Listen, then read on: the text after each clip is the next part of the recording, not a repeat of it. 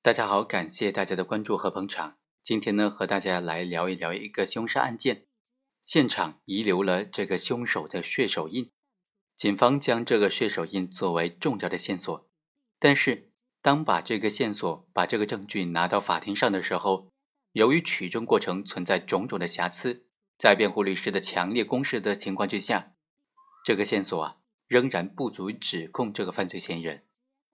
我们来看看这个案件的过程。检察院就指控，在二零零一年五月九日凌晨两点多，被告人赵某酒后拿着一个棍棒打击了被害人袁某的头部两棒之后，导致袁某昏迷倒地。然后呢，赵某脱下了袁某的裤子，和他发生了性关系，之后又将被害人随身携带的挎包给抢走了。检察院指控赵某的行为构成强奸罪和抢劫罪。指控的这些证据当中，最重要的证据就是公安司法鉴定中心的这个手印鉴定书，还有公安司法鉴定中心出具的痕迹检验鉴定书、公安部的物证鉴定书。鉴定的检材都是拍照提取的血手印一枚，样本呢就是赵某的右手小指的手印。经过比对啊，可以发现这个检材的手印。就是赵某他的右手的小指所留下来的，也就是说，公安机关提供的这些证据能够证明，在凶杀案现场遗留下来的这个血手印呢，就是本案当中被告人赵某的血手印。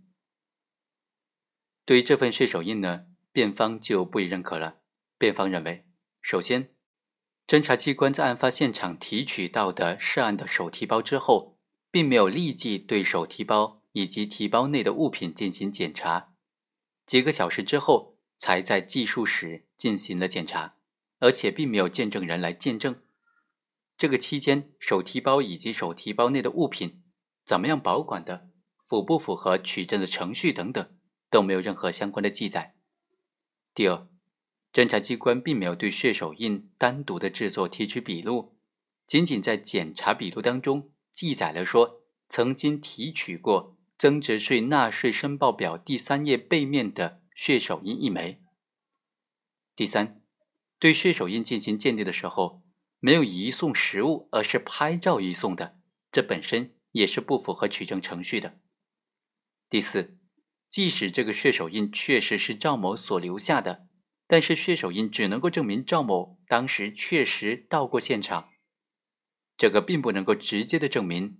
赵某已经实施了抢劫、强奸的这个完整的证据链条，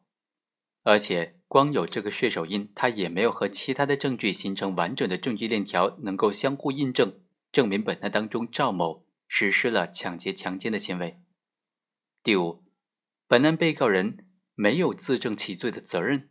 虽然他曾经辩解说没有去过犯罪现场，而这个辩解呢看起来不符合常理，但是并不能够因为他的辩解不合理。就认定他成立犯罪，